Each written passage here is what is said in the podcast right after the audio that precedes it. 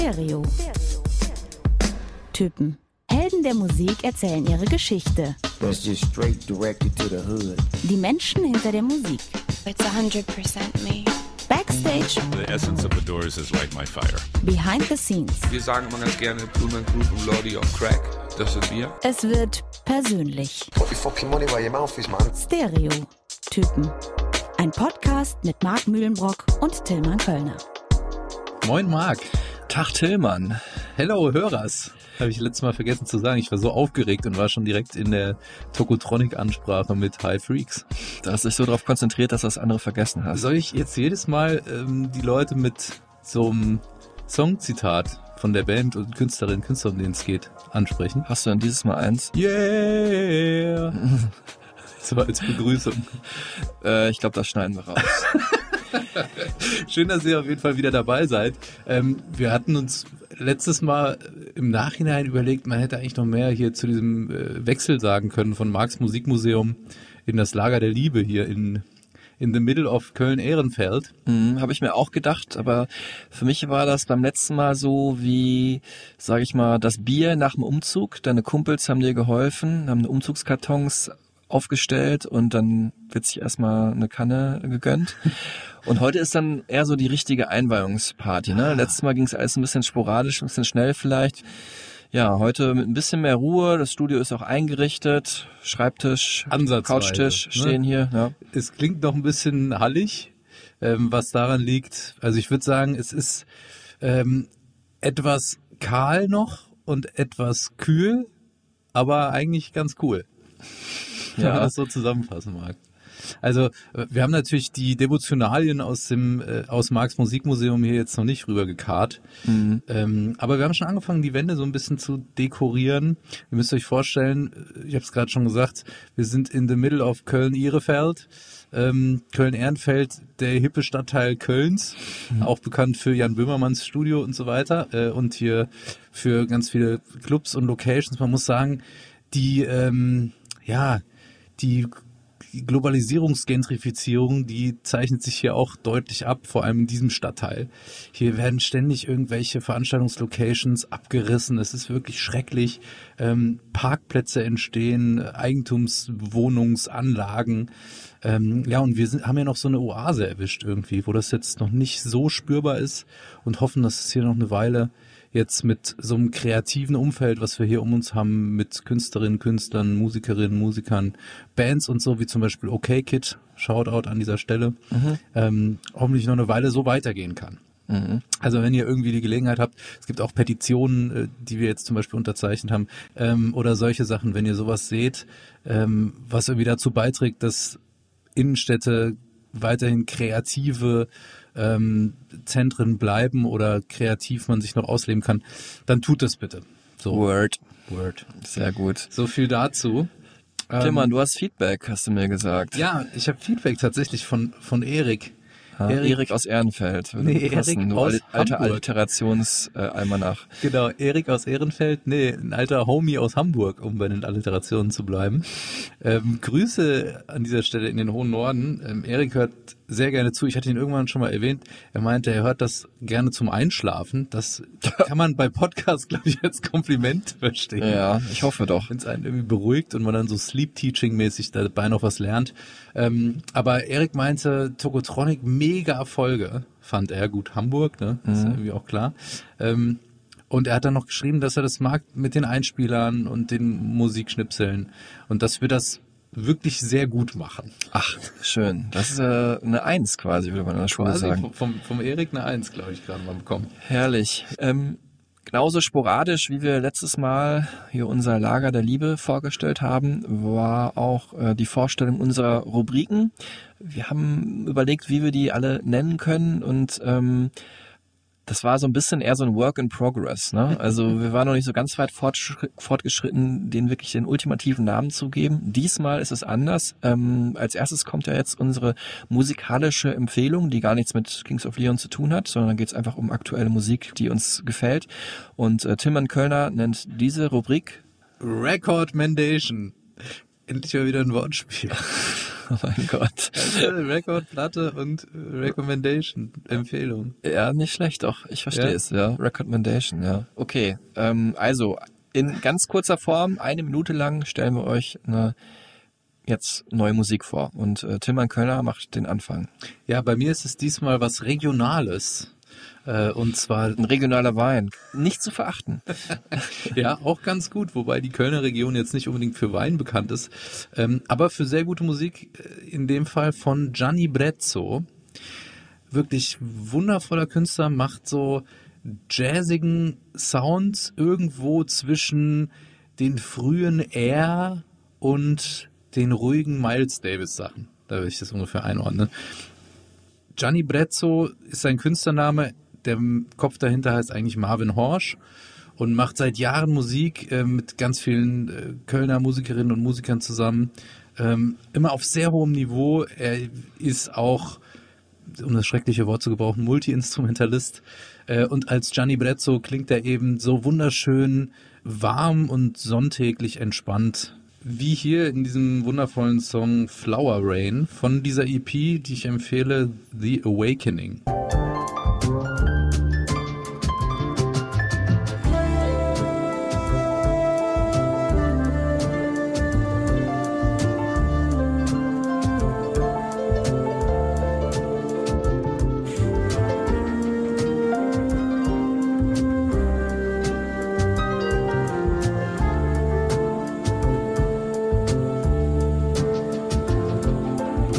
Doch, ja, höre ich raus. Er auf jeden Fall sehr wohlklingend, sehr sommerlich. wundervoll, einfach angenehm und auch ein fantastisches Cover ähm, hat diese EP, die ich mir auf Vinyl gekauft habe im Groove Attack, dem äh, Plattenladen hier in Köln. Sehr gut. Jetzt bin ich dran und mein äh, Song schlägt so ein bisschen in dieselbe äh, emotionale Richtung. Das ist äh, Re Floresta von äh, Gilberto Gil oder wie die Brasilianer sagen, He Florista von Gilberto Gil, weil die ja kein R und auch kein L sprechen. Da sind sie sehr sparsam. Ähm, ich bin ein großer Fan von Bossa Nova ähm, und Gilberto Gil ist einer der Einer der größten, bekanntesten. Bossa Nova Künstler, ja. Also natürlich derjenige, der sie erfunden hat, ist Joao Gilberto, ähm, vor kurzem, vor ein, zwei Jahren verstorben. Aber Gilberto Gil auch ein wichtiger Künstler und ähm, ich mag einfach die Saudade, wie der Brasilianer sagt. Das ist die Melancholie, die ich ja auch in äh, britischer oder amerikanischer Musik sehr mag und ähm, die beherrschen die Bossa Nova Künstler natürlich auch perfekt und wir hören mal kurz rein. Manter em pé o que resta não basta. Que alguém virá derrubar o que resta.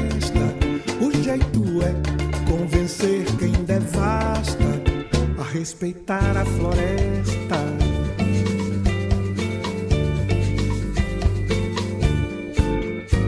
Kann es sein, Marc, dass wir unabhängig voneinander das Gleiche gemacht haben, nämlich so mit so einem durchs Fenster scheinenden Sonnenstrahl jetzt mit den ersten ähm, Frühlingstagen so ein bisschen dieses Gefühl zu haben, dass man auch mal wieder raus will. Wahrscheinlich, ja. Es wurde grün, es wurde sonnig, der Himmel ist blau.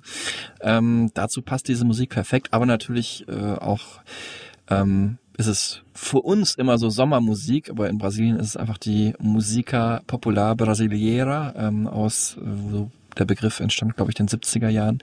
Ähm, also die ganz normale stilvolle Popmusik da und sie erfüllt auch einen guten Zweck, äh, denn äh, Gilberto Gil will mit einem befreundeten Fotografen, glaube ich, der auch das Video geschossen hat, ähm, eine Million Bäume pflanzen in Brasilien in den nächsten Jahren. Äh, Gilberto Gil auch sehr politisch engagiert, war auch mal Kultusminister in den Nullerjahren und lehnt sich jetzt auf jeden Fall auf gegen das sehr konservative Regime von äh, Jair Bolsonaro und ähm, will da einiges Gutes tun, weil der nämlich Bolsonaro nämlich ähm, einige Wälder da abholzt und da dem Kapitalismus frönt und sagt, ähm, je mehr wir Geld machen können, desto besser und dem wirkt Gilberto Gil entgegen. Also ein politisches, poppiges Statement hier. Ja, Hefloresta heißt ja auch so äh, aufforsten, ne? würde ich sagen, heißt es übersetzt, wieder aufforsten. Also ähm, Frühlingsgefühle hier aus dem Lager der Liebe senden wir raus an euch Genau. und packen das auf die Stereotypen Supertunes zu dieser Folge, die ihr natürlich wie immer bei Spotify findet. Die Supertunes, eine altehrwürdige Rubrik, die auch weiterhin bestehen bleibt. Auch für die nächste Rubrik haben wir uns jetzt wirklich für einen Namen entschieden. Äh, Tillmann Kölner war da mal wieder Meister seines kreativen Fachs und äh, die Rubrik, wo ich ihm fünf Sekunden der Band vorstelle, äh, um die es hier heute geht, hat jetzt folgenden Namen. Ich wäre jetzt für die kurzen fünf Ja, oder fünf kurze oder so.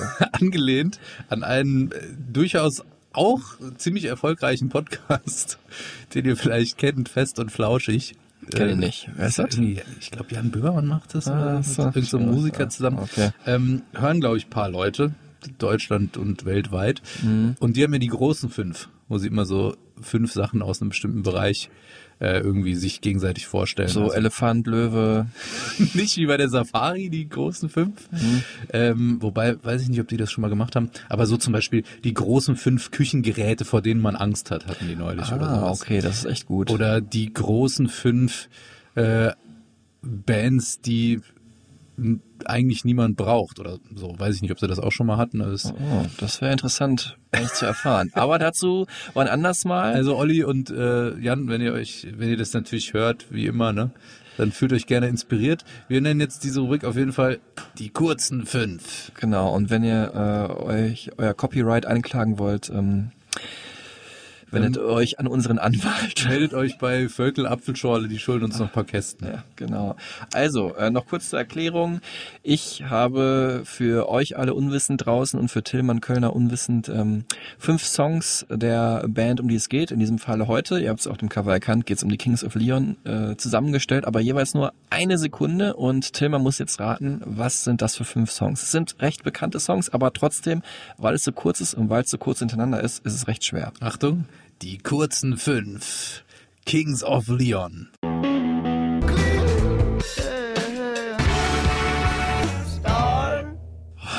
Also, was auf jeden Fall dabei war, war Sex on Fire, das habe ich schon erkannt. Ja. Es wäre auch Quatsch, wenn du das nicht dabei äh, hättest. Hättest du auch schon vorher sagen können. Ja. Sex on Fire hätte ich auf jeden Fall safe vorher schon sagen können. Ähm, Use Somebody ist nicht dabei gewesen. Das hättest du da, erkannt, da hätte ich mich ich. jetzt drauf verlassen, dass das irgendwie auch noch dabei ist. Äh, ich meine gehört zu haben The Bucket, Ja, richtig. ja. Ähm, und ich meine gehört zu haben. Ah, fuck. Die Songtitel bei dieser Band. Das ist zum Beispiel eine Band, kann ich auch schon mal sagen. Ich habe alle Alben immer sehr gerne von Anfang bis Ende durchgehört, habe aber mir oft nicht die Songtitel angeschaut bei dieser Mhm. Band. War das Closer? Nee, auch nicht dabei. Auch nicht. Also du hast jetzt den ersten und letzten erkannt. Okay. Ich spiele jetzt für alle zu Hause, die es jetzt zum ersten Mal hören, es gibt immer eine zweite Ja, Chance ja. und die kommt jetzt.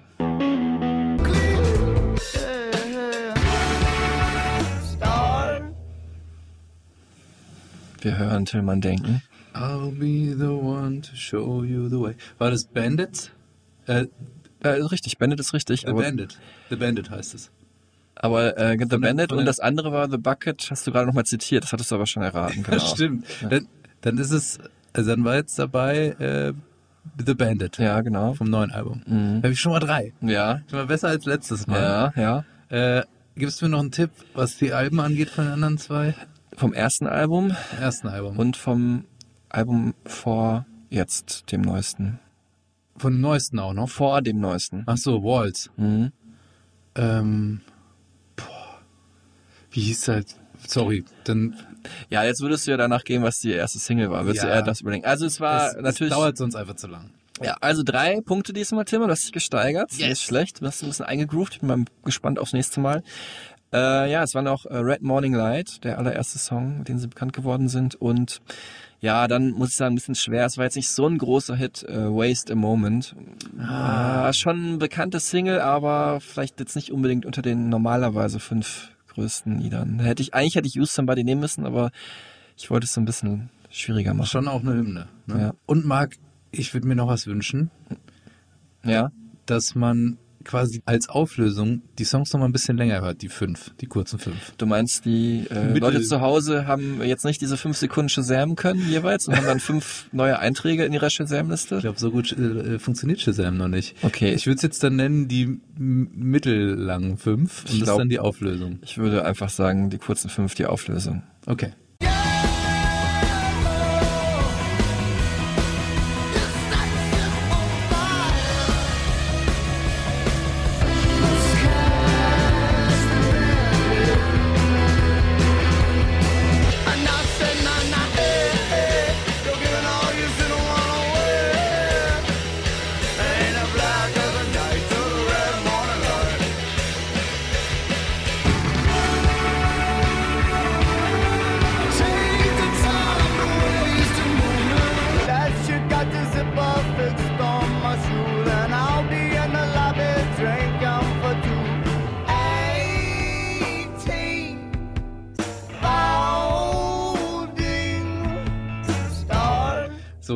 Jetzt schon mal drin.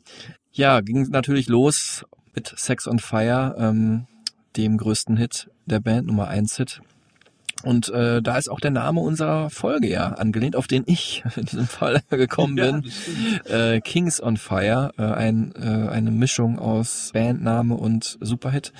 Und Der Superhit übrigens, zu dem jeder wahrscheinlich schon oder jede mit einer Krawatte um den Kopf gebunden bei irgendeiner Hochzeit ausgerastet ist oder sonst irgendwie völlig äh, völlig aus sich raus irgendwo schreiend auf irgendeiner Party eskaliert ist. ja, Kann oder, be- oder auf einer ne? Indie-Party, verschwitzter Club, man kann sich das ja gar nicht mehr vorstellen, wie das mal war. Ist ja schon so lange her. Ist und das, der Schweiß läuft von der Wand oder Bier oder so und alle brüllen mit bei der Hook. Anders ist aber ähm, ihr neues Album. Kings of Leon haben ihr neues Album rausgebracht. Album Nummer 8 heißt When You See Yourself. Ähm, eine eher ruhigere Platte, ähm, passt auch gerade in die Stimmung, finde ich. Ähm, sowohl was aufkeimende Frühlingsgefühle angeht, als auch was ähm, so die etwas ruhigere Lage in der Welt äh, Corona-bedingt angeht. Findest du? Ja. Da können wir ja später nochmal drauf kommen, weil ich fand jetzt zum Beispiel äh, The Bandit, der Song, der auch jetzt schon in der Collage da eben war, der hat was sehr stadionrockig, hymnisches. Und ich fand es eigentlich interessant, weil es ja eine, eine super weirde Zeit ist für so eine Stadion-Rock-Band ein Album rauszubringen, weil man ja gar nicht Stadion-Rock-Band gerade sein kann. Ja, aber da wirst du dann am Ende überrascht sein, um was es in einem Song geht. Und Guter äh, Cliffhanger war. Und äh, es ist einfach so in mir drin. Und ähm, um was es auf dem neuen Album geht. Es ist halt sehr introspektiv und vielleicht auch, weil ich das weiß, höre ich das raus.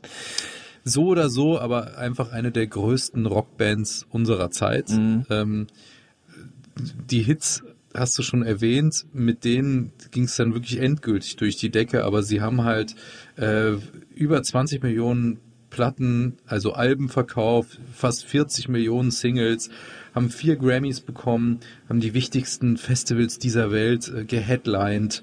Ähm, ja, und sind auch exemplarisch für diese Entwicklung von einer Indie-Band, die so aus dem Garagenrock-Kontext äh, sich hochgeschrammelt hat, äh, immer glatter geworden ist, auch was ihnen oft vorgeworfen wurde, zur wirklich epischen, ja, Coldplay-esken, also so zumindest vom Status her, Stadion-Rockbands, die jeder kennt. Mhm.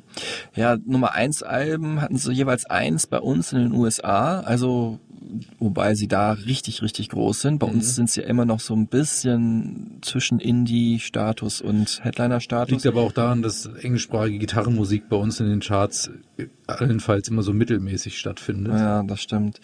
Und ähm, aber in Australien, Irland und vor allem natürlich in England sind sie wirklich regelmäßig auf der Eins. Also da sind sie auch als erstes durchgestartet. Du hast sie ja wieder treffen dürfen. Ich äh, blasse wieder vor Neid. ähm, erzähl mal, wann und wo war das?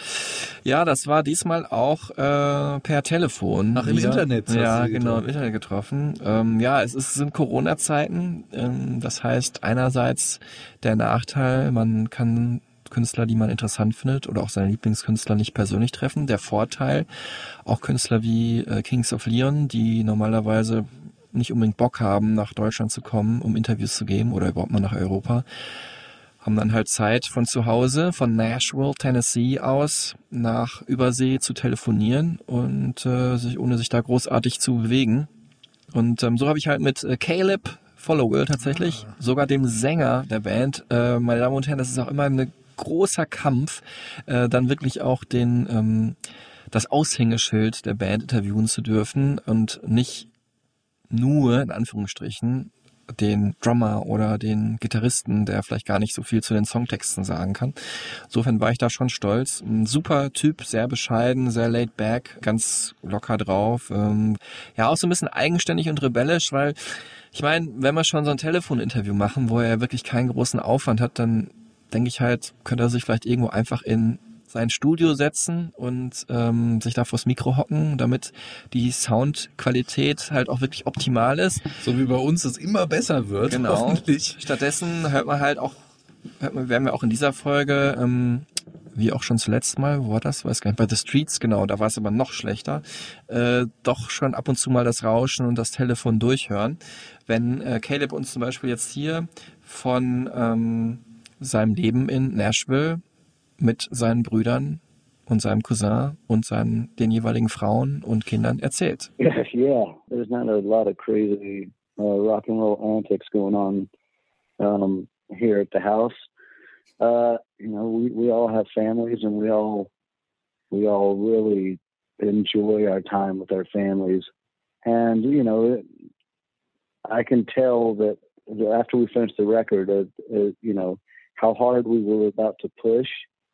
Um, I was going to miss out on a lot of stuff that fortunately I didn't have to miss out on. Um, with my, you know, my son, he was only two, so I was going to, I would have probably missed a lot of, uh, at least a year of his life. So, yeah. Um, but you know, we, we kind of live normal lives. We're all very quiet guys.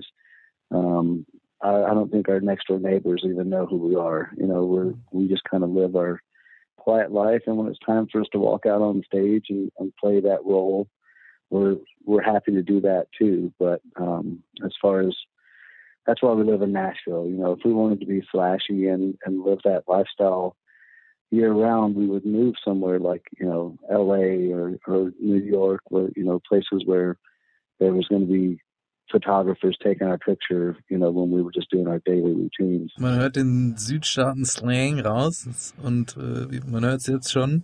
It's, it's gonna be very American here the next hour for you Hm. guys.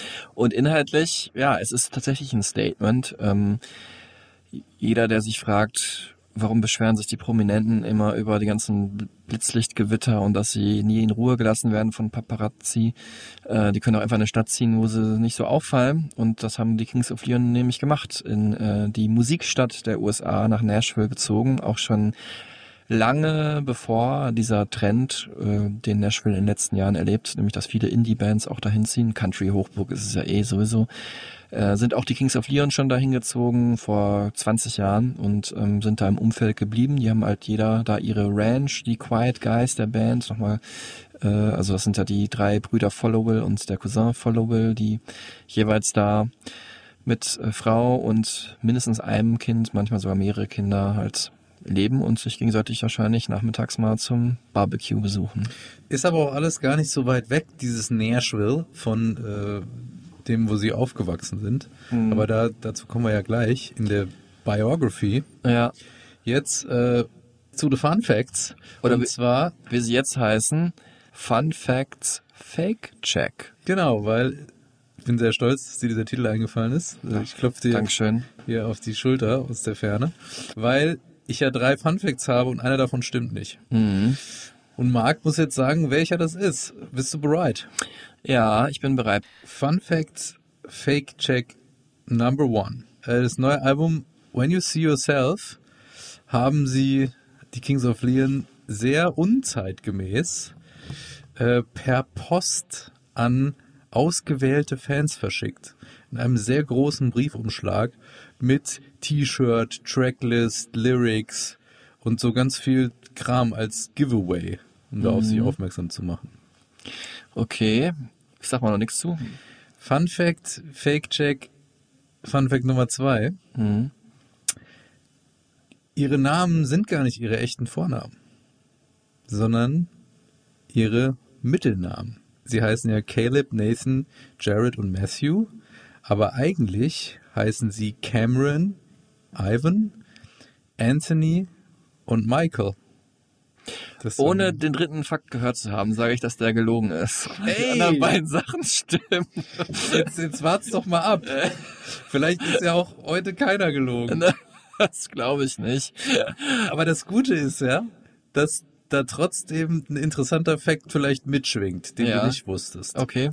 Zwei von drei der Kings of Leon sind Frutarier.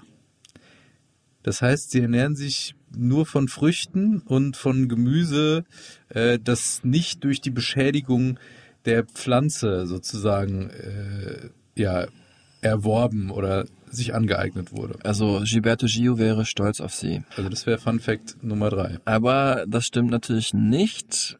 Die sind halt äh, massive Taco Bell Fans Ah. und essen am liebsten äh, den Spicy Chicken Wrap. Boah, da hätte ich jetzt Bock drauf. Alter. Also die sind sowas von sehr weit, mehr als Corona weit vom Frutaria sein Da entfernt. gibt's ja auch mal diese vier verschiedenen Soßen, die man drauf machen kann. Ne? Mild, Hot, Super Hot und dann so Diablo, glaube ich. Weißt ja, worüber du das nächste Mal mit Caleb reden kannst, Fuck, das hätte ich machen wenn sollen. du wieder mit ihm sprichst. Jetzt können wir aber super überleiten zur Bio, nämlich äh, vielleicht mit dem Bandnamen, weil äh, wir waren ja gerade bei Namen.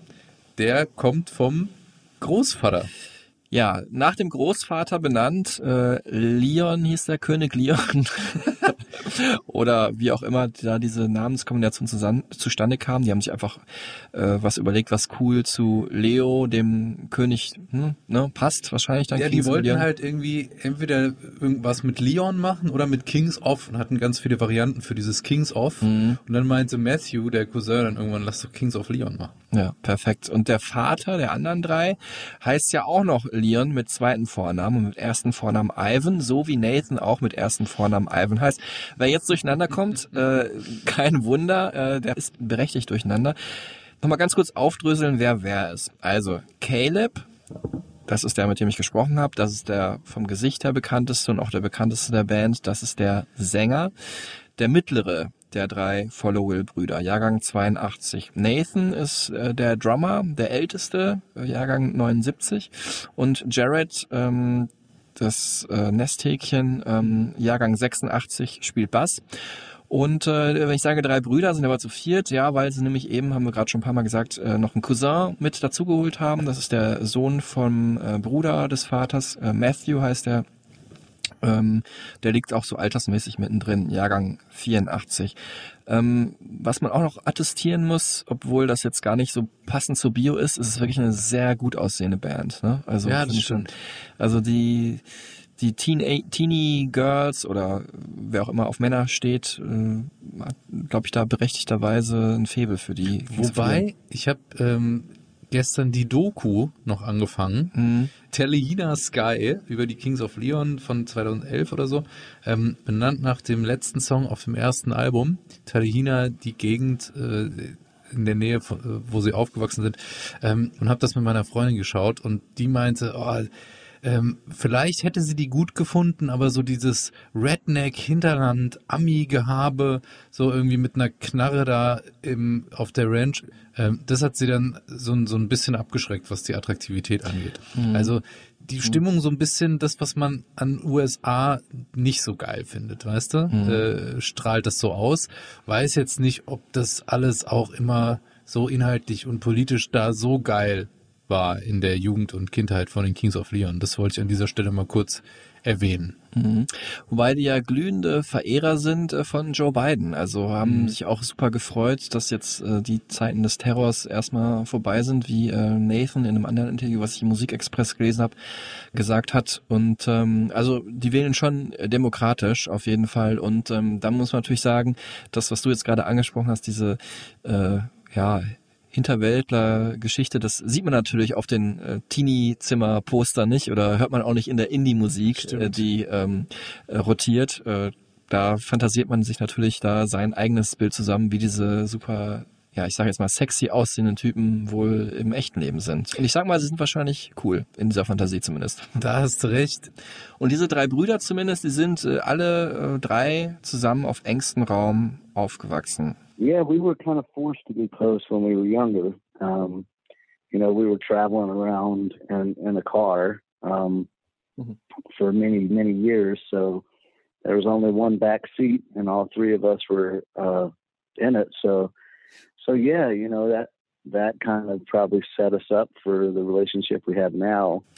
Ja, traveling around a lot. Mhm. Warum sind sie so viel rumgereist? Weil der Vater nämlich ein Preacher Man war, aber nicht irgendein Pfarrer, sondern ein Wanderprediger. Mhm. Umherreisend, genau. Und die Kinder immer auf dem Rücksitz, also wirklich, du hast gesagt, auf engstem Raum. Die haben teilweise wirklich aus dem Auto, auf, aus dem Kofferraum herausgelebt, so ein Nomadendasein mit dem Vater eben, der rumgereist ist als ja Preacher Man. Äh, Und deswegen heißt auch unsere Folge so. Sons of a Preacher Man, auch Marks Idee. Herzlichen Glückwunsch dazu. In Anlehnung natürlich an den äh, sehr bekannten Song äh, von Dusty Springfield aus äh, Pulp Fiction. Am bekanntesten eingesetzten Pulp Fiction. Ähm, also die Mutter war übrigens auch mit dabei. Also sie sind jetzt nicht nur allein mit dem Vater rumgereist, die saß halt vorne auf dem Beifahrersitz. Ähm, ja, Ivan, Prediger der Pfingstgemeinde, kennen einige vielleicht auch in Deutschland, schon eine relativ strenge ähm, Gemeinde. Und äh, dieses Umherreisen im äh, violetten Oldsmobile, ähm, klassisches amerikanisches breites Auto oder manchmal haben sie auch gecampt unterwegs, ne? aber vor allem dieses Umherreisen, das hat äh, durchaus äh, die Songs der Kings of Leon geprägt, vor allem die, die äh, Songtexte, denn die schreibt ja Caleb. you know, a lot of times when we would finally settle down for a month or two, you know, I did realize that other kids were living a much different life than we were living. Um, television and, and movies and things like that, that wasn't a part of our life. And from a very young age, the window, the car window was my television, you know. And I always, I always really drank in everything, you know, when we'd be traveling through the South. Um, you know, you, you see a lot of real people and, you know, with real world problems and things like that. And as a kid, you know, you don't really think about it that much. But the older you get, and when you do kind of uh, dig deep into yourself to try to write songs, you know, those memories really stick with you.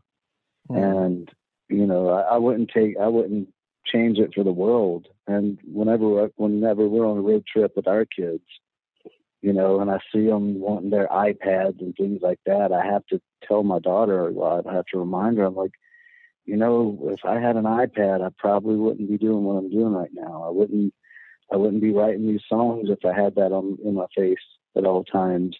You really need to kind of step back and just appreciate, you know, the world around you a little more. And I'm I'm sure she's not listening to me when I say that. She's probably still on her iPad, but you know, it's the thought that counts.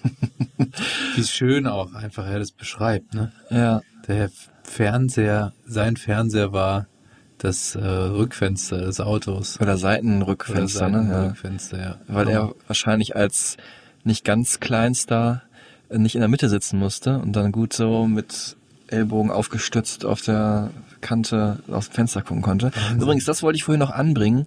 Was mir aufgefallen ist, es ist ja immer der Mittlere, der singt, ne, der der Bandleader ist. Es war bei den Hansons so. Warte mal, Bei Heim ist es auch so. Warum ist das so? Stimmt, der Mit- interessant.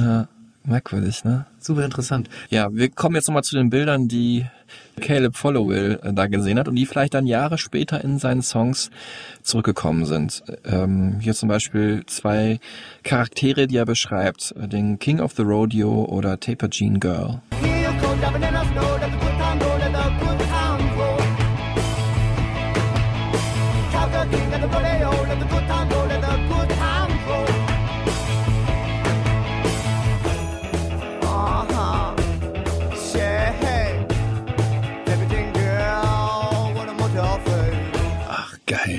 Einfach wirklich bei den frühen Songs hört man auch echt noch diese Südstaaten. ähm, Twang-Gitarre so Mhm. immer raus, ne? So dieses Garagenmäßige, rotzige. Ab und zu noch mal eine Cowbell, Mhm. finde ich. Sowas finde ich schon, finde ich schon auch gut. Was Country näher, äh, Genau. Country-mäßig näher. Ja. Ähm, ja, nicht nur die, äh, das Rausschauen aus dem Fenster war nicht nur Inspiration für die Texte. Diese Autofahrten haben nämlich auch ähm, die Musik geliefert, die irgendwie am Anfang zumindest noch stärker Vorbild war für die äh, Kings of Leon, ne, wenn nämlich das Autoradio mal äh, Rockmusik gespielt hat. Das war aber nicht immer der Fall, wie Caleb sich hier erinnert. it was a fun little dance that went on between my my parents with with uh religion and uh you know it was there was a, a lot of listening to preachers preach on the radio uh my dad would do that um but as soon as my mom would fall asleep at night he would instantly go to classic rock because he was a hippie growing up you know before he was a minister he was a you know he was the guy doing lsd out in the crowd so I was always the one that would stay awake late in the car while the other ones were sleeping. And my dad was definitely playing me some rock and roll. And it was one of those things where don't tell your mom that we're listening to this, but we were cranking it pretty loud. I'm I'm sure she was faking like she was asleep. I think she knew what was going on. Ja, früher war die Oblade noch in LSD getränkt, ne, die der Vater da genascht hat. Ja, also äh, nicht nur Preacher, sondern ehemaliger Hippie, äh, 60er, Ende 60er Jahre und Mhm. da halt ähm, die freie Liebe gelebt, bevor er dann bekehrt wurde äh, und selber Prediger wurde, weil wir reden ja hier, die Kings of Leon sind ja aufgewachsen so in den 80er, 90er Jahren. Und ich finde aber schon interessant, dass er gerade gesagt hat, dass er derjenige war, der meistens am längsten aufgeblieben ist mit seinem Vater und Mhm. äh, diese Musik halt in sich aufgesogen hat. Und ähm, hat dann wahrscheinlich doch was damit zu tun, warum gerade er derjenige war, der dann den Drive hatte, die Band äh, ins Leben zu rufen. Aber halt eben auch zu rebellieren gegen dieses ganze religiöse Zeug, was ihnen da so oktroyiert wurde die ganze Zeit. Also sie konnten sich ja dem nicht entziehen. Ja. Und wenn, wenn man sich dann, merkt man dann auch in der Doku irgendwie, aber natürlich auch, wenn man sich die Songs von den Kings of Leon anhört, es ist ja richtig Rock'n'Roll. Also wirklich dieses klassische Sex, Drugs und Rock'n'Roll, wogegen die Kirche in ihrer puren Form oder in ihrer strengen Form ja total äh, entgegengesetzt steht. Mhm. Ja, so ein bisschen das rebellisch, den rebellischen Geist des Vaters wieder aufleben lassen, ähm, gegen die Kirche zu rebellieren und dann aber auch das, was der Vater vorher gelebt hat, nochmal nachzuleben. Also so eine Genau. Mischung aus allem. Es macht irgendwie total Sinn. Wir hören mal jetzt mal einen Song äh, von so einer klassischen Südstaatenband kurz rein. Äh, Creedence Clearwater Revival, Fortunate Son. Südstaatiger wird's nicht. CCR. It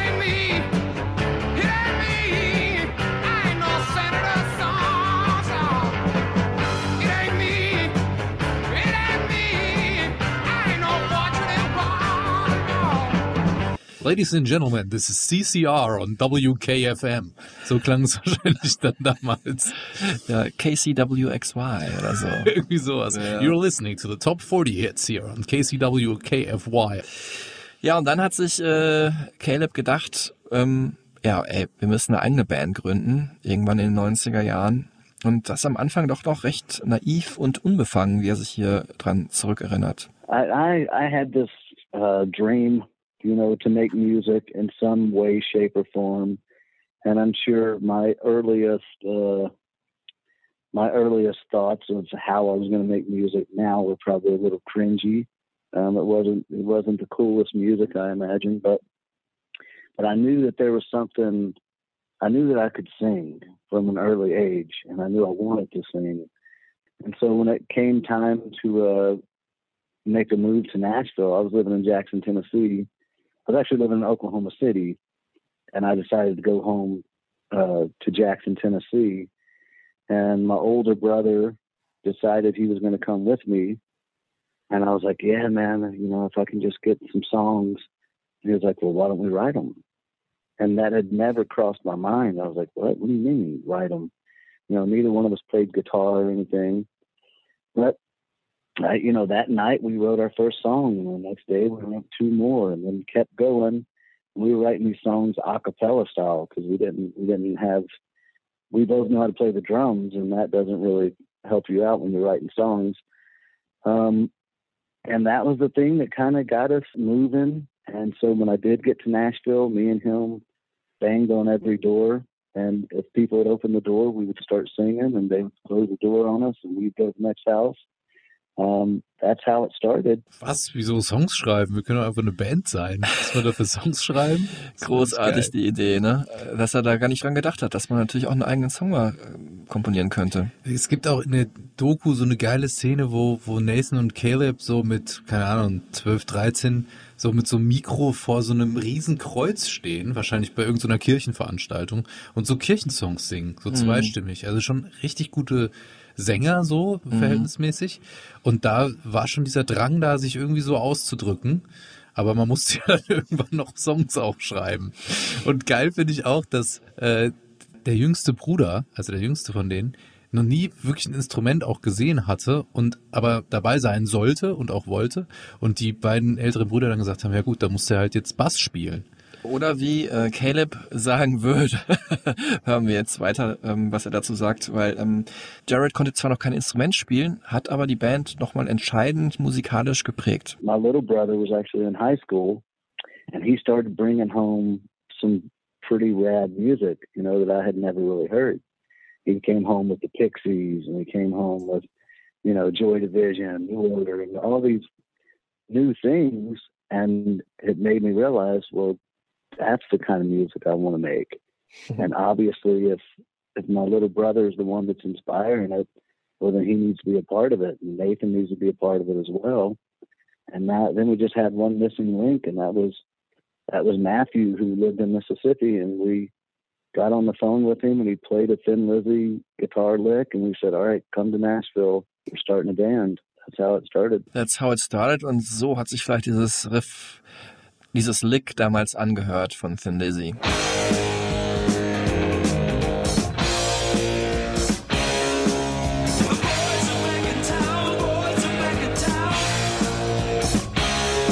Ja, geil. Herrlich, ja. Und eben natürlich Joy Division und Pixies mit drin. Also Verweis auf Folge. Ah, no, zehn, glaube ich. Zehn waren die Pixies und Joy Division haben natürlich in der Post-Punk-Spezialfolge ähm, vor kurzem noch erwähnt. Class of 05. Ja, genau. Und ähm, ja, die Vorräter des äh, Post-Punk oder der Alternative-Musik der 90er, also respektive muss man sagen, ne? einmal Joy Division, einmal Pixies. Ähm, und ich finde, das hört man auch ganz gut raus, dass es neben, da manchmal nämlich doch nicht klassisch südstaatenrockig ist bei den äh, Kings of Leon, sondern dass die, wann immer es zu sehr in diese Richtung geht, irgendwie mit ihrem Songstil brechen, ne? Also rauer werden oder indie-mäßiger werden oder abrupt äh, diese Wohlgefühligkeit halt versuchen zu unterbinden mit wegen einem Break. Finde ich schon gut. Und aber auch merkwürdig, ne? Also was heißt merkwürdig, äh, total verständlich, äh, dass ähm, vielleicht Nathan und Caleb diese Musik nie kennengelernt haben, obwohl wir ja schon jetzt hier tief in den 90ern sind, weil sie auch nie in eine öffentliche Schule gegangen sind. Anders als ähm, Jared, der jüngste Bruder, der hat halt dann in der Schule durch seine Klassenkameraden halt so äh, außergewöhnliche, unbekannte Bands wie die äh, Pixies und Joy Division kennengelernt.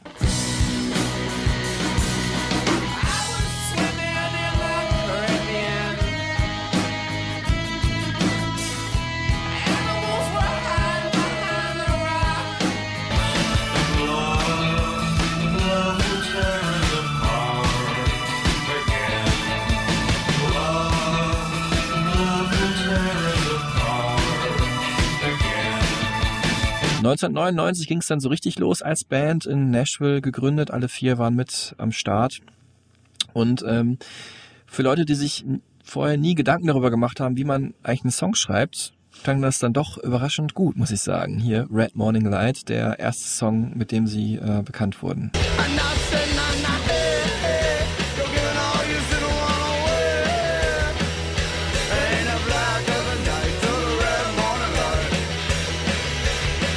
Da waren sie noch so richtig schön rotzfrech.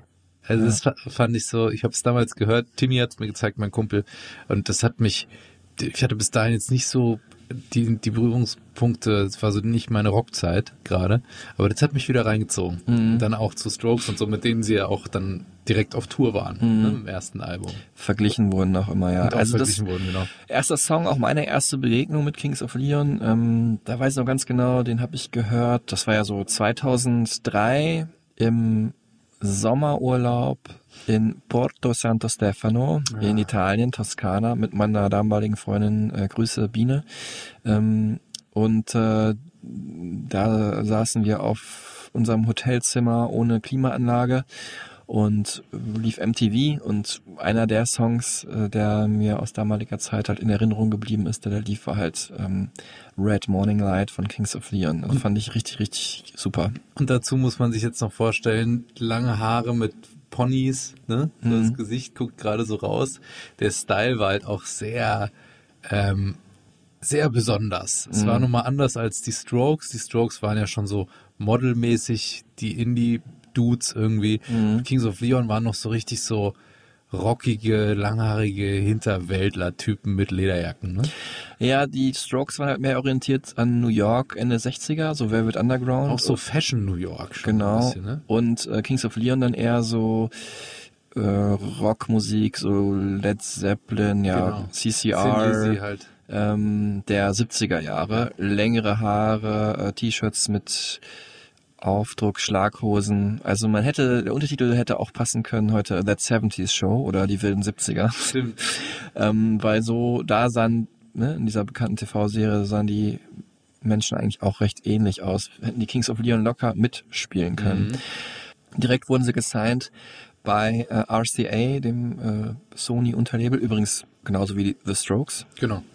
Und ähm, der Hype, vor allem in England, hatte begonnen. I mean, it was big enough to be terrifying as young men who were still, you know, trying to hone in on their craft and and you know we were still learning every day. I mean, hell, we still are learning. Um, but you know, we were we were still teaching ourselves how to play our instruments, and halfway through the recording of our first album, we had to stop, and we had to go to uh, London and and play these concerts with bands that had been together for 10 years and all these guys who were skilled musicians. Um, and then we had to get up. Uh, and the crazy thing is, is none of those bands that were on that uh, same bill are still exist. We're the only ones that made it through all that. And we were the ones that were shitting bricks up there, um, just nervous, you know, to, to play the songs. Ja, der Hype hatte begonnen. Kings of Leon war nun Teil des Revivals der Indie-Rock'n'Roll-Musik. Ja, wir haben es ein paar Mal schon gesagt, mit The Strokes ganz vorne mit dabei. Wir haben ja keine Class of 01 Folge gemacht, aber natürlich eine Folge zu den Strokes, wo auch viele andere Songs aus der Ära gespielt wurden und äh, da waren ja auch ähm, Kings of Leon dann wiederum mit dabei. Und weil sie einfach damals die ja, Indie-Club-Nächte dominiert haben, zum Beispiel hier mit, mit dem Brett hier. Vom zweiten Album Aha, Shake, Heartbreak.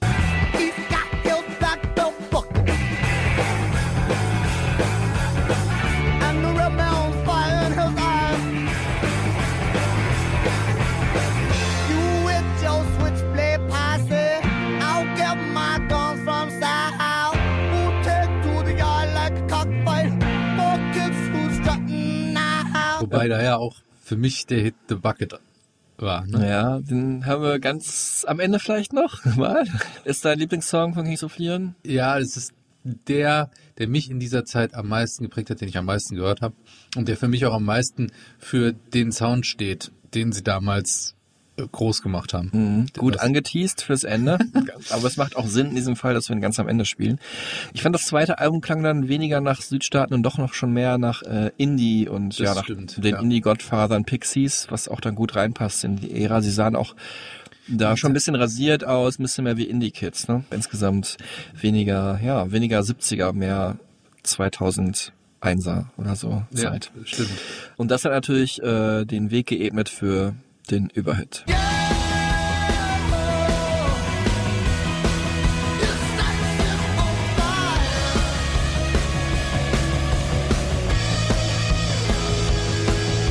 Und alle so, yeah. Your Sex is on Fire.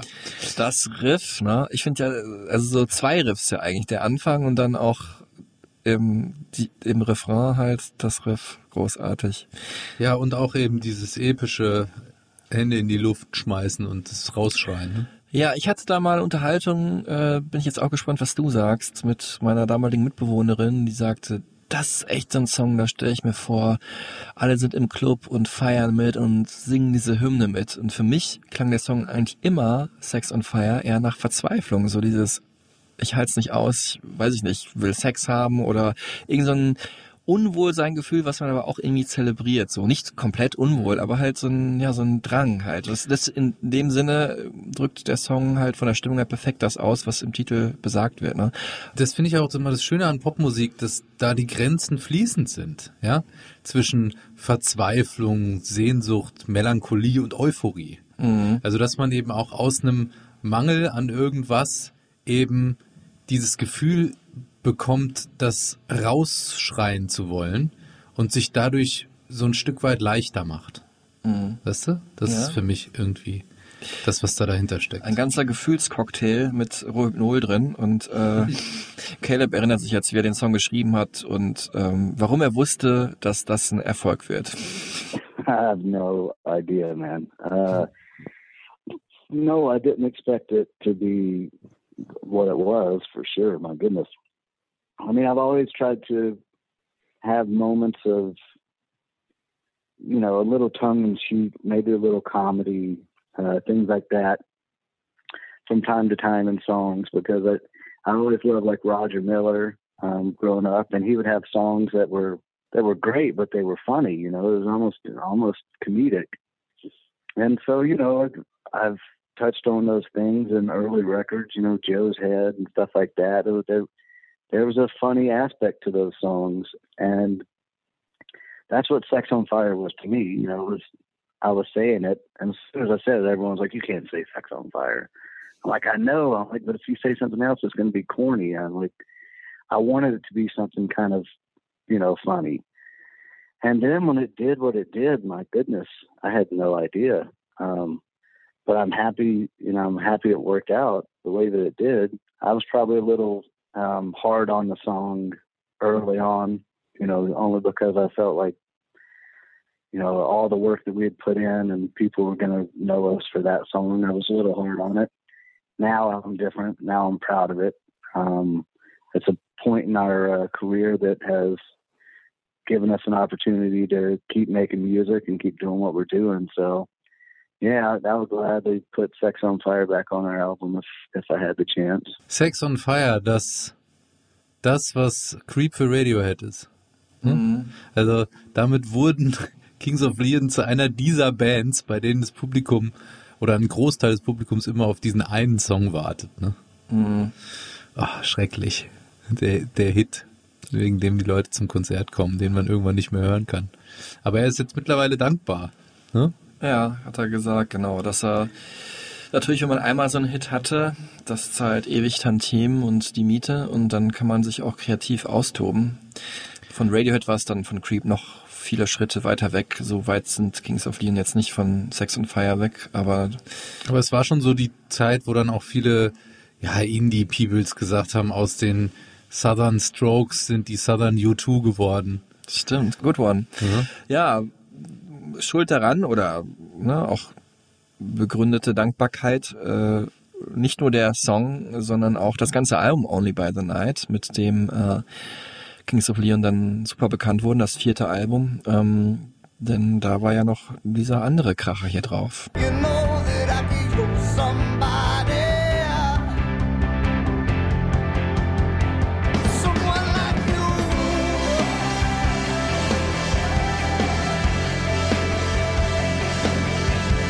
Habe ich auch schon auf Hochzeiten gespielt.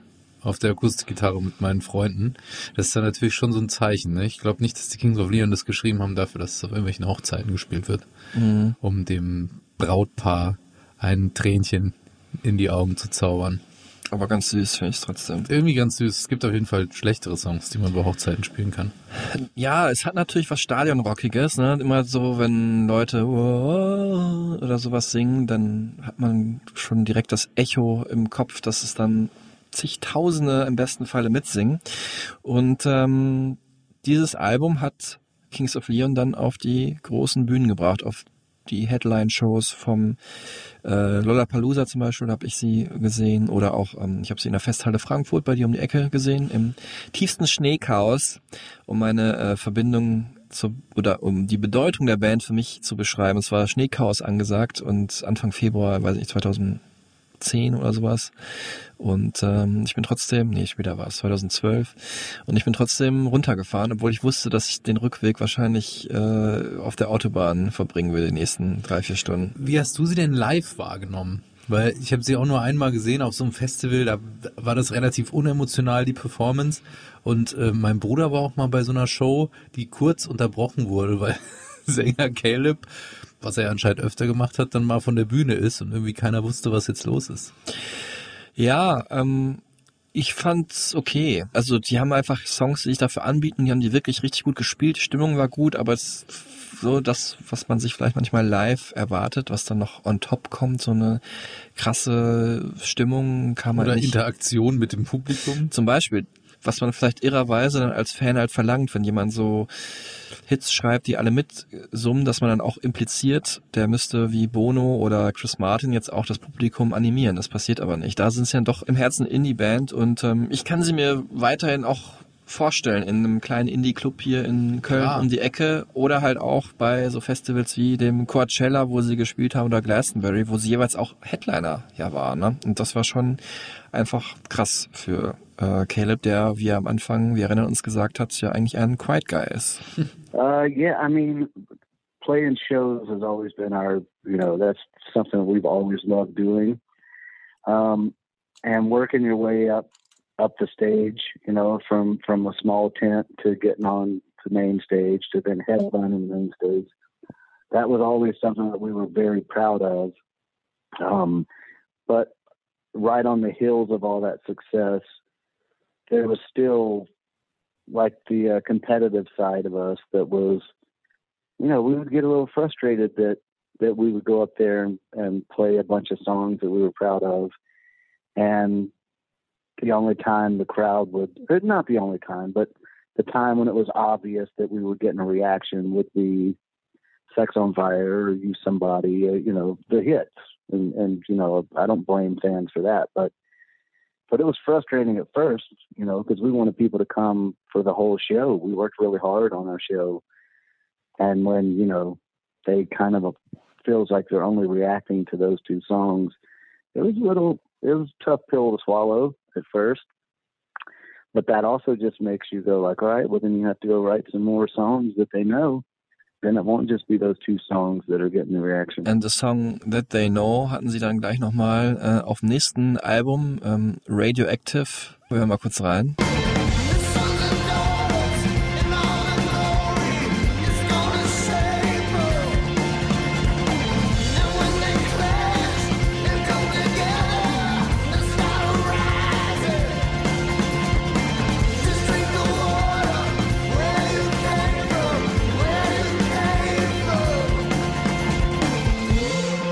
Ein Mega-Hit.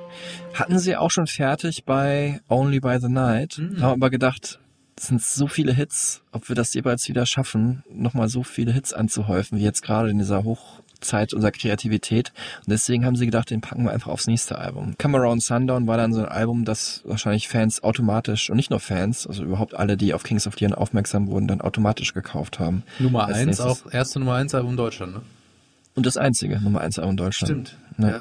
Und auch die Zeit, wo es dann auch mal so ein bisschen tricky wurde zwischen den Brüdern. Also was man sich ja bewusst machen muss, Unterschied zu anderen Bands, wie eben, also großen Bands wie jetzt U2, die wir auch schon erwähnt haben, oder ein Strokes oder so, ist halt eben hier, dass wir es hier mit drei Brüdern und einem Cousin zu tun haben, die natürlich auch Konflikte anders austragen, persönlicher auch austragen Mhm. und auch eine andere Coping Strategy haben, wie man in der Psychologie, glaube ich, sagt. Mhm. Ähm, was natürlich einerseits äh, Segen ist, weil sie halt als Brüder eh geschult sind, darin Konflikte äh, irgendwie beizulegen und sich wieder zu vertragen. Aber was Wie ja, äh, Oasis. ja, genau, wie Oasis. Äh, genau, also vielleicht ziehen wir da eher die Parallele zu Oasis, ähm, weil die auch so oft, also Kings of Leon, aneinander gescheppert sind, wie, dass es nur so geknallt hat. Ja, also sie sagen aber halt auch, dass äh, dass sie es immer wieder geschafft haben, sich auch wie Brüder dann zu vertragen. Also hart zu streiten und da geht es dann auch wirklich ans Eingemachte. Da geht's dann, das ist auch immer sofort persönlich. Äh, und im Gegensatz zu anderen Bands, die dann vielleicht sagen, ah, die Line von dir gefällt mir nicht so, sagen die halt einfach, es ist scheiße, was du da spielst. Hör sofort auf oder ich hau dir auf die Fresse. Ja. So. Und Nathan und Caleb haben sich auch öfter mal ge geprügelt, so sind auch mal wirklich physisch aneinander geraten. Äh, und das Ganze hat dann einen Höhepunkt gehabt, kann man sagen. Ne? Und zwar äh, am 1. August 2011 wurde nämlich die komplette US-Tour abgebrochen, nachdem Caleb bei einem Konzert äh, in Dallas lallend die Bühne verlassen hat und nicht mehr zurückkam.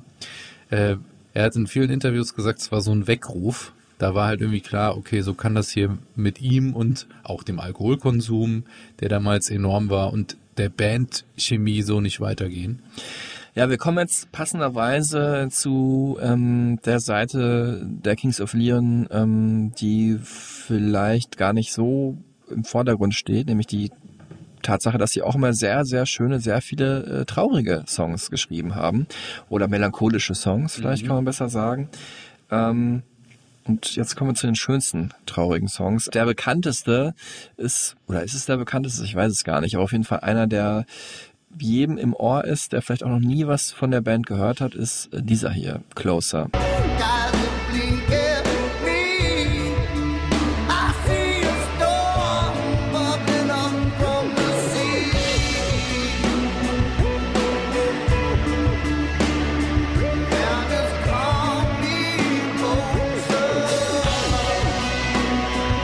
Glaube, ich weiß, worauf du hinaus willst. Der Song, der in sämtlichen Dokus oder Ja. Filmen eingespielt wird, wann immer irgendwas Trauriges ist. Ja, ja, oder untermalt brisant, werden soll. brisant bis extra oder so. Man, der ist leider ein bisschen diese, gerade dieser Anfang, weil er halt was Trauriges hat, aber auch jetzt nicht unerträglich äh, theatralisch ist, so, ne? Also man weiß schon sofort, okay, hier ist irgendwas schiefgelaufen. Und äh, insofern auch eine große Leistung dieses Songs, dass er uns direkt mit den ersten Akkorden so reinholt. Ja, dieses Riff, dieser Effekt. Ja, diese Delay. Ja, ja. Di- di- Ja, ja, richtig gut gemacht, ja.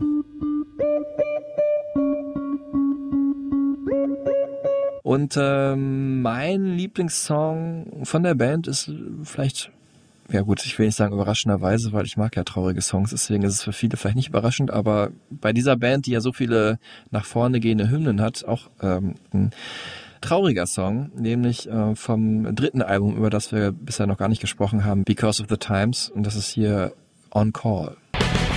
I'm on call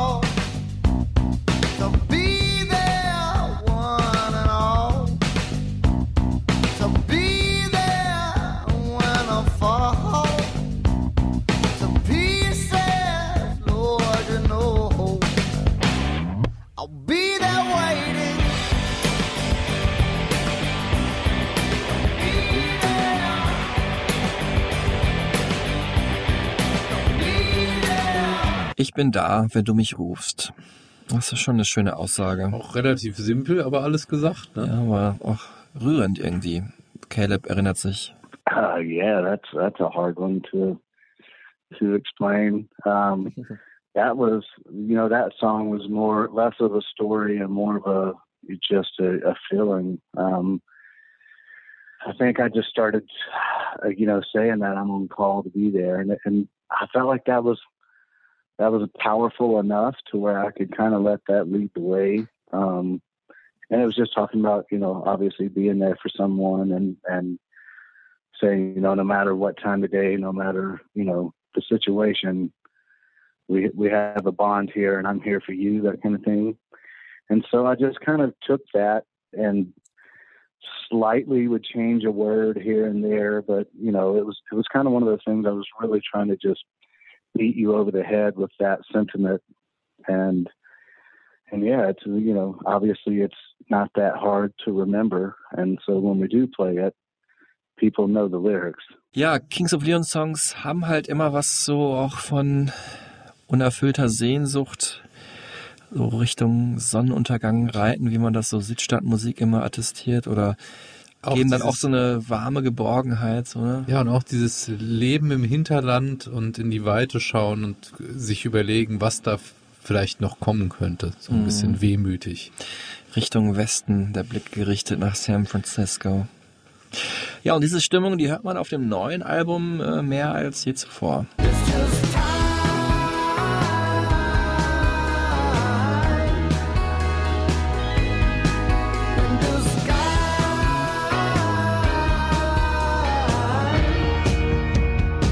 Time in the Skies, die Mhm. versteckte Zeit oder die ähm, Zeit in äh, Verkleidung oder so.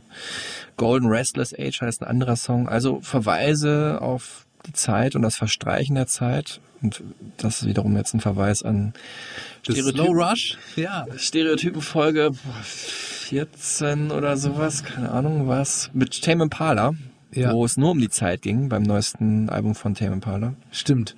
Ähm, und auch hier dieses ganze Thema Midlife Crisis, ne? Mhm. Ähm, bewegen sich alle roundabout mehr oder weniger so auf die 40 zu. Ja, Da- der äh, Nathan ist schon über 40, ja. Mhm. Guckt man dann schon auch mal zurück, ne? So Hälfte des Lebens ist vorbei. Ja, kommt aber jetzt nicht unbedingt daher, äh, sagt zumindest mir hier Caleb im Interview. It's probably more taste than um, than anything else. I mean, I feel like a lot of music that we enjoy right now. It's you know, it's it's great music, it's great songwriting, um, and it's great playing. And that's not necessarily let's see who can have the loudest instrument, or you know, we're not trying to go up there and be punk rock and spit on the camera and that kind of shit. Um, but yeah, I mean, you know, for us, I think it's more about quality uh, and the music that we are inspired by. You know, it's probably more quality music and not not as loud and in your face. But we still have that in us. Um, that's not a hard thing to do. You know, we can always be loud and play fast, and if that's what gets your jollies off, we we can do that. But I feel like as a a creative unit on this album, that wasn't where our heads were. You know, we were kind of were in a different place. Ja, trotzdem der Titel äh, When You See Yourself oder äh, in äh, der längeren Version, wie uns der Album-Opener verrät, When You See Yourself, Are You Far Away?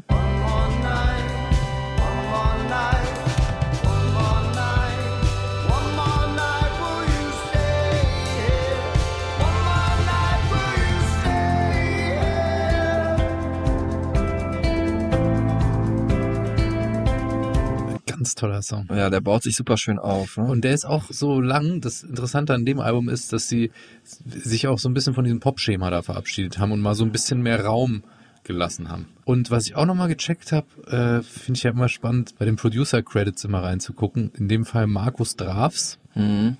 der Produzent, der auch das Album Walls zuvor gemacht hat Mhm. und aber auch mit Coldplay, Mumford Sons, Florence and the Machine und so diesen anderen großen äh, Bands zusammengearbeitet hat, die so von Indie in den Mainstream Mhm. rübergeschwappt sind. Ne? Arcade Fire, glaube ich. Arcade auch. Fire auch, genau. Also die, ähm, ja, auch Großmeister, alle, die du jetzt genannt hast, der Melancholie auch. Ne? Und Ja. ähm, das Album klingt auf jeden Fall, äh, ich meine, wir haben gerade über das äh, Verstreichen der Zeit gesprochen. Das hat ja auch einfach immer was Melancholisches, wenn man so zurückblickt. Aber jetzt nochmal zum Albumtitel. Ähm, When You See Yourself, Are You Far Away? Habe ich kurz drüber nachgedacht. Äh, wenn man das jetzt mal frei übersetzt, könnte man ja sagen so, bist du in deiner Mitte oder bist du da, wo du dir wünschst zu sein? Oder bist du dir und deinen Wurzeln treu geblieben? Also finde ich, dann deutet dann schon irgendwie darauf hin, so auf so ein Zwischenbilanz ziehen, so kurz bevor man 40 wird. Übrigens, Caleb wird nächstes Jahr 40. Selbsterkenntnis auch, ne? Ja. So sich selbst erkennen. Genau, und damit lag ich jetzt nicht so ganz falsch, äh, wie äh, Caleb hier nochmal erzählt, als ich nochmal nachgebohrt habe, ganz investigativ. Um, I mean, I think that you know when you see yourself, are you far away? Um, I think that's you know it's kind of a in a way it's just saying like, what is it that you that you do see when you uh, you know when you imagine who you are, where you are, where you want to go, where you have been, you know. Um, and so yeah, you know, you know, I kind of wanted to leave it up for interpretation for other people, but you know, it's it's easy when you've kind of lived a life on the road with, or at least the last handful of years, where you wake up in a different hotel and there's a sheet of paper that comes under your door and it tells you where you're going, when you have to be there. You know, basically your life is kind of laid out for you. And then when you get back home, that's not the case. You know, you're you're in charge of of yourself. Leadsingle war ja ähm, für mich bis jetzt im ersten Quartal 2021, glaube ich, der schönste Song des Jahres. The Bandit.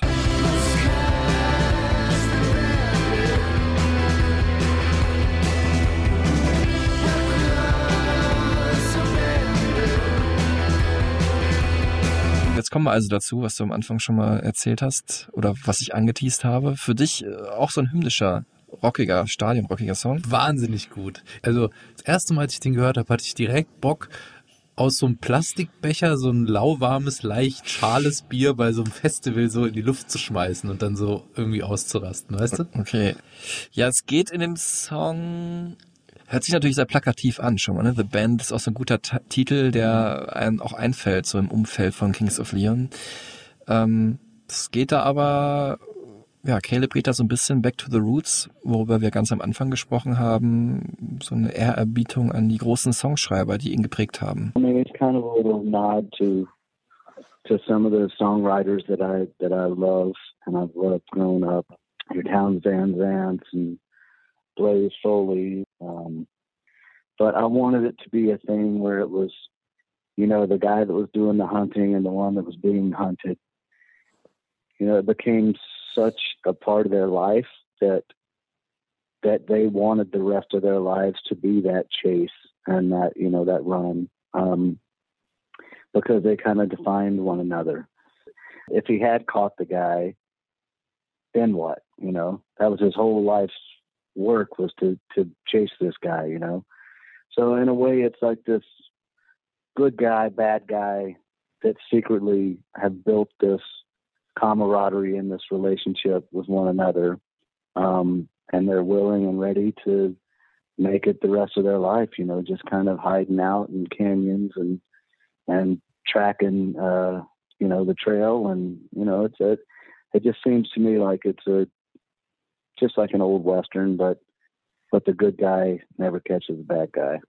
Also für Caleb sind diese Helden also die Banditen, die er jagt, wie in einem Western äh, und diese Jagd endet aber halt niemals. Ne? Also wie Sheriff und Bandit sich gegenseitig definieren, definiert Caleb auch sein Nacheifern nach äh, Towns Van Zandt oder Bob Dylan. Ne? Und wenn man das vielleicht dann mal äh, rückblickend auf die Entwicklung der Band oder die auch die persönliche Geschichte zusammenfassen will, dieses sich abgrenzen auch, ne, vom Vater eher auf der Seite der Banditen sein, als auf der Seite der Missionare, die irgendwie Leute überzeugen wollen, was Gutes zu tun. Schön, ja. Und äh, Bob Dylan fand ich passt auch deswegen ganz gut, weil er auch mal mitgespielt hat als äh, Cowboy, als Bandit in einem Western und natürlich auch einer seiner bekanntesten Songs, Knocking on Heaven's Door, der auch aus diesem Western äh, genommen ist. Ähm, Pat Garrett jagt Billy the Kid, einem der bekanntesten Western überhaupt. Ähm, ja, Bob Dylan sind sie auch mal begegnet. Das ist jetzt ein Fun Fact von mir, den ich halt im Interview erfahren habe. Äh, und zwar ähm, waren die mit dem auf Tour. Insofern nicht überraschend, dass sie ihm begegnet sind. Ähm, also als Vorband. Andererseits dann doch wieder überraschend, weil Bob Dylan sich ja total abschottet und selbst seiner Vorband irgendwann mal höchstens kurz Hallo sagt. So war es dann auch. Nämlich als ähm, Caleb gerade in seine Garderobe kam, saß da halt Bob Dylan, das Phantom, und hat ihm dann gesagt, äh, wie heißt denn hier der letzte Song, äh, den er beim Konzert immer spielt? Und dann sagte der halt dann Tranny, das äh, ist ein Lied vom ersten Album, und dann sagte Bob Dylan, He said, "That's a hell of a song," and that's that's the about as big a compliment as you'll ever receive. Um, is to be a songwriter and have Bob Dylan tell you that one of your songs is a hell of a song. Was kann man eigentlich oder will man eigentlich noch erreichen als so eine Band oder als jemand wie Caleb von den Kings of Leon. Indie-Kids, Rednecks, Country-Fans, Rock-Fans, Chartmusikhörer, Teenies lieben sie. Und ähm, wir auch. Ich hoffe, wir haben euch das äh, hier übermitteln können in den letzten zweieinhalb Stunden Aufnahmezeit. Falls noch nicht, hört rein in die äh, Stereotypen Supertunes und so oder so fühlt das alles nochmal nach. Diese irre äh, Entwicklung auch ne? Ja. von dieser äh, Südstaaten twangigen, schrammel, lederjackigen, äh, rotzigen Indie-Rock-Band hin zu einer der größten Stadion-Rock-Pop-Bands äh, aller Zeiten. Nächste Folge geht's dann um Beirut. Freue ich mich echt sehr drauf, äh, vor allem weil ich in Beirut noch war vor den großen Unruhen Hm. äh, und da die Band gehört habe, obwohl sie eigentlich gar nichts damit zu tun hat, aber dazu dann mehr in der nächsten Folge. Aber ähm, wir lassen jetzt äh, ganz zum Ende nochmal Tillmann Kölners Lieblingssong von Kings of Leon und auch Caleb Followill selber zu Wort kommen. In den Supertunes mit dabei darf natürlich nicht fehlen The Bucket.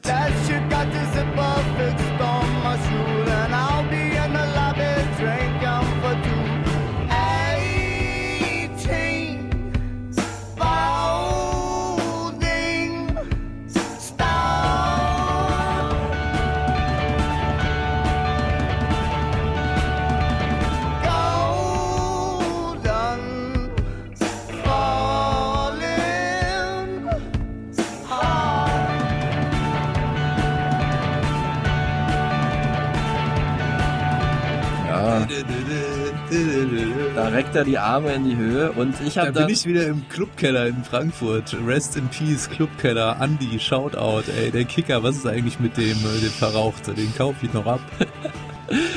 äh, ich habe da die äh, Assoziationskette gestrickt äh, und gedacht, Bucket, Bucket, wieso heißt der Song The Bucket? Ich kenne nur The Bucket List, ne? Also Mhm. das ist so die, wie heißt es eigentlich im Deutschen? Also die Liste der Dinge, die man auch mal machen will. Ja, die ne? Bucketlist heißt, glaube ich, so. Auch so, ja. Ähm, und äh, das habe ich Caleb halt auch gefragt und er hat mir dann gesagt, was noch auf seiner Bucketlist steht, was er noch im Leben erreichen will, weil mit Kings of Leon hat er natürlich schon unfassbar viel erreicht. Und ähm, seine Worte äh, klangen zumindest am Anfang erstmal bescheiden. Uh, my bucket list. Um, oh, shit, man. I don't know. I'm pretty blessed right now. Um, I mean, if I can keep being blessed, that'd be awesome.